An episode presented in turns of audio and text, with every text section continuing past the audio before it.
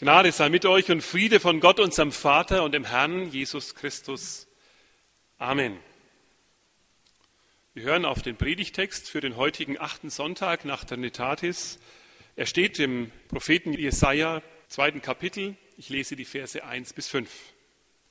Dies ist's, was Jesaja, der Sohn des Amots, geschaut hat über Juda und Jerusalem. Es wird zur letzten Zeit der Berg, da des Herrn Haus ist, feststehen höher als alle Berge und über alle Hügel erhaben.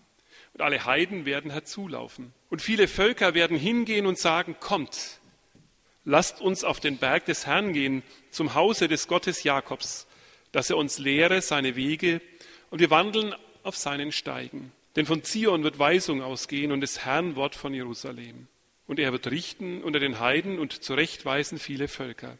Da werden sie ihre Schwerter zu Pflugscharen und ihre Spieße zu Sicheln machen denn es wird kein Volk wieder das andere Schwert erheben. Sie werden hinfort nicht mehr lernen, Krieg zu führen. Kommt nun, ihr vom Hause Jakob, lasst uns wandeln im Licht des Herrn. Liebe Gemeinde, Weltuntergangsstimmung.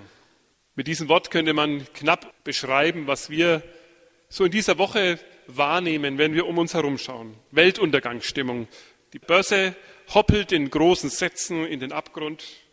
Die Menschen schütteln die Köpfe über Sicherungsfonds und Bürgschaften in immer neuen Rekordhöhen und vertrauen schon längst nicht mehr darauf, dass es noch einmal für längere Zeit aufwärts geht. Weltuntergangsstimmung. Dazu tragen auch die Bilder brennender Autos und Häuser und plündernder Menschen in London bei. Fassungslos stellen sich Menschen bei uns die Frage, ist das hier auch möglich? Und dazu kommen noch die Bilder und die Nachrichten, die immerzu auf uns einströmen von Krieg und Terror, von Not und Hunger auf der Welt. Was ist das für eine Welt? Was ist das für eine Zeit, in der wir leben? Ist das das Ende? So vieles versucht man sich zu erklären, gerade weil man es nicht verstehen kann. Weltuntergangsstimmung. Ein ganz anderes Bild vom Ende der Welt zeichnet unser Predigtext uns heute vor Augen. In der Luther-Übersetzung lesen wir davon, da heißt es nicht von Kriegen, von Katastrophen, nicht von erschreckenden und verstörenden Nachrichten. Nein, es geht nicht um Krieg, Hass und Gewalt. Ganz im Gegenteil, der Friede ist das große Thema am Ende der Tage. Gott richtet eine ungerechte Welt nicht zugrunde, sondern wieder her und wieder auf. Menschen suchen gute Weisungen, guten Rat bei Gott und lassen sich gerne zurechtweisen. Was für ein Bild. Sie ändern ihr Leben. Sie verändern die Welt. Sie verändern die Herzen ihrer Kinder. Liebe Gemeinde, ihr hört schon und ihr wisst es auch. Von alleine wird sich in dieser Welt nichts zum Guten ändern, wenn die Dinge ihren Lauf nehmen, ohne von Gott her eine gute Richtung zu bekommen dann wächst nicht der Friede unter den Menschen und auch nicht der Wohlstand, dann wächst Gier und Neid und Lieblosigkeit. Für uns als Christen ist das, was wir heute in Evangelium und in Predigtext hören, eine Denkherausforderung. Ihr seid das Licht der Welt. Gott ist der Friede für diese Welt, zu dem alle kommen. Können wir uns das Ende der Tage so vorstellen, dass Gottes Friede der zentrale Mittelpunkt wird? Oder spielen auch für uns Christen die Bilder von Not, von Tod und von Elend die Hauptrollen am Ende der Welt? Gott ist ganz oben. Jesaja wagt es jedenfalls, uns ein Bild vorzustellen, in dem Gott ganz oben ist, in dem Gott die Hauptrolle spielt. Und ganz selbstverständlich ist er der Mittelpunkt zu allen Zeiten, aber auch am Ende der Tage. Seine Vision spricht davon, dass der Berg Gottes nicht nur Bedeutung für Israel, sondern für die ganze Welt hat. Es wird zur letzten Zeit einen Berg geben, der über alle anderen hinauswächst. Seine Höhe meint Erhabenheit und Bedeutung. Gott ist das Ziel, der Ort großer Sehnsucht für die Menschen. Am Ende wird eine tiefe Sehnsucht in den Menschen nach Gott aufwachen, Sie werden nicht ihren, sondern sie werden seinen Frieden suchen. Dass die Menschen in dieser Welt versuchen, Frieden herzustellen, ich denke, das ist eine Schöpfungsordnung, das ist ein Auftrag, den Gott in die Menschen gelegt hat. Immer wieder wird das ja proklamiert. Jetzt ist die Zeit, in der es besser werden wird. Das sind die Taten, die wir tun werden. Mit diesen Plänen und Mitteln wird es uns gelingen. Es ist schon eine Weile her, aber ich kann mich noch gut erinnern, wenn ein amerikanischer Präsident verkündet hat, jetzt würde eine neue Weltordnung geschaffen. Zwei Jahre später war davon schon nichts mehr zu sehen und zu hören. Neue Kriege, neue Konflikte haben alles überlagert. Es ist ein katastrophaler Fehler, wenn wir den Frieden dieser Welt suchen, ohne dass Gott ganz oben steht. Wenn wir meinen, wir könnten Frieden schaffen in unserem eigenen Namen, im Namen einer Nation, und sei sie noch so groß, im Namen eines ja scheinbar ewigen Reiches, im Namen einer Philosophie, im Namen einer Fahne, eines Banners, all das stürzt nach kurzer Zeit die Welt in nur umso größeren Krieg und Chaos zurück. Die Schrift lehrt uns das schon durch die Zeiten. Über allem steht nichts, was der Mensch gemacht hat und nichts, was geschaffen ist, sondern über allem steht nur einer. Das ist der, aus dessen Hand alles kommt, aus dessen Mund alles Leben entsteht. Über allem steht Gott. Nicht Weltwirtschaft, nicht Forschung und Technik, nicht Medizin, nicht Natur. Über allem steht Gott. Jesaja sagt uns, das wird am Ende der Tage immer sichtbarer, wie weit Gottes Friede über allen anderen in dieser Welt steht. Da ist nichts, was dem Frieden Gottes nahe kommen könnte. Eine Welt, die Gott und seine Maßstäbe aus dem Blick verliert, ja, liebe Gemeinde, das können wir erkennen, die stürzt in erschreckende Abgründe. Aber wer die Bedeutung Gottes für sein Leben entdeckt, der macht entscheidende Fortschritte. Fortschritte in Richtung Leben. Und Gott schenkt das Leben. Da hocken die Menschen in Juda in ihren Häusern und haben Angst. Denn ihr Land ist schon längst zwischen die Fronten geraten, die Fronten der damaligen Großmächte.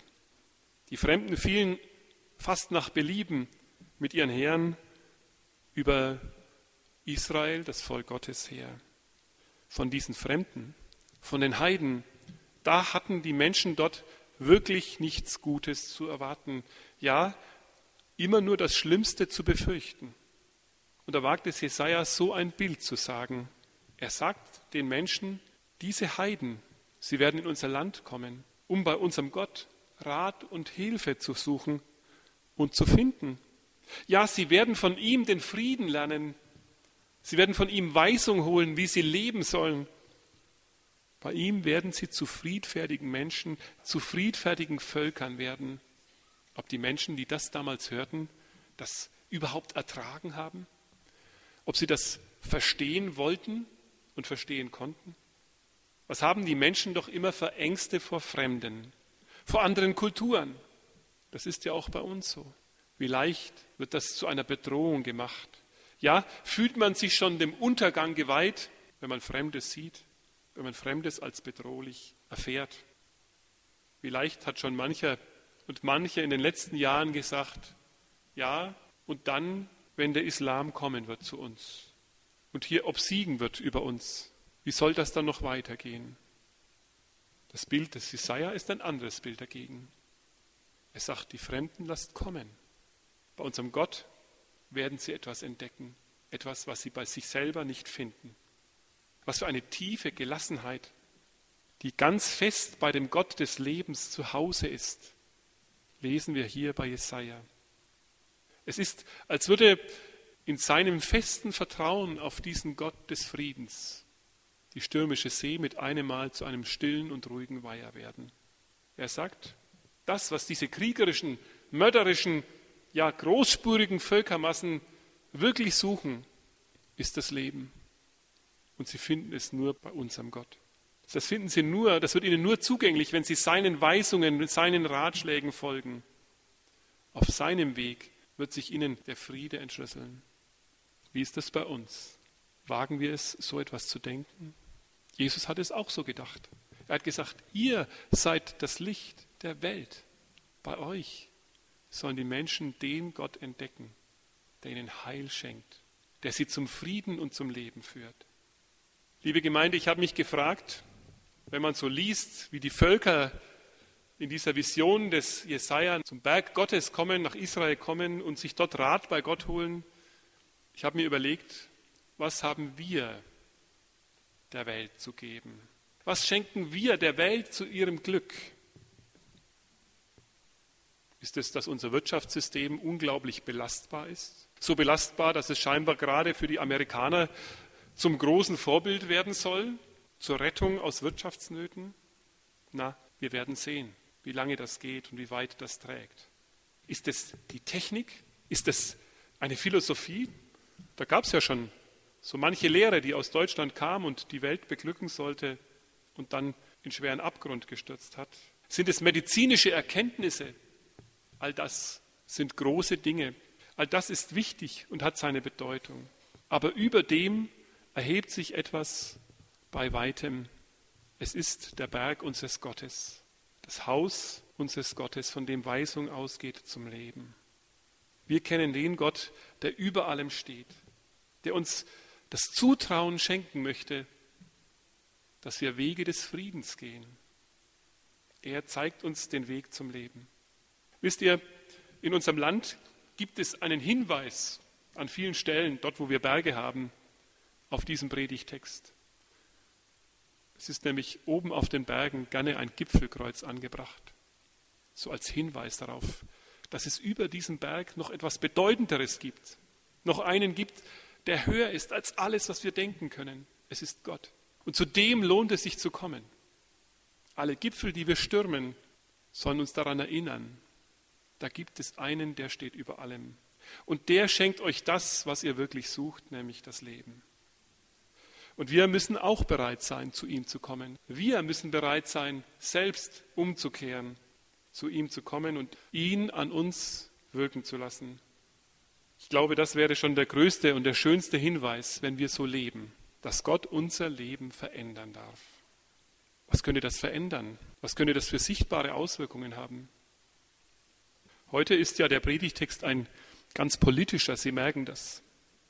Ich möchte mal eine ganz politische Forderung stellen. Und ich möchte, dass Sie das einmal prüfen und überlegen, ob das nicht für uns wichtig wäre als Zeichen für die Welt. Vielleicht sollten wir uns dafür einsetzen. Nein, ich bin gewiss, wir sollten uns dafür einsetzen als Christen, dass wir nicht länger das Land sind, das zu den größten Waffenexporteuren der Welt gehört. Wenn wir dem Gott folgen, der Friede bedeutet für das Leben der Menschen, kann dann unser Wohlstand auf Waffengeschäften ruhen? Wir wollen nicht, dass Menschen hungern, sondern dass sie leben. Und wir wissen genau, Waffen werden in dieser Welt gebraucht, sie werden benutzt. Gewehre werden Kindern in die Hand gedrückt. Und solche Regionen kommen niemals zur Ruhe. Es ist so schwer, sie zu befrieden. Und die Menschen dort, sie fallen von einem Hunger in den anderen. Lasst uns mithelfen, dass dem ein Ende bereitet wird dass die Menschen spüren und erfahren, wir leben für den Gott, der Leben schenkt, der es gut mit ihnen meint, der ihnen Frieden bringt. Was wäre unser Reichtum wert? Von heute auf morgen nichts, wenn all die Waffen, die wir exportieren, gegen uns, gegen unser Land und gegen unsere Kinder gerichtet würden. Wie schön wäre das, wenn unser Land dafür einen großen Namen hätte dass es den Menschen ermöglicht, in dieser Welt ein gutes Leben zu führen. Wie sehr würden die Völker nach dem Gott suchen, der so etwas ermöglicht?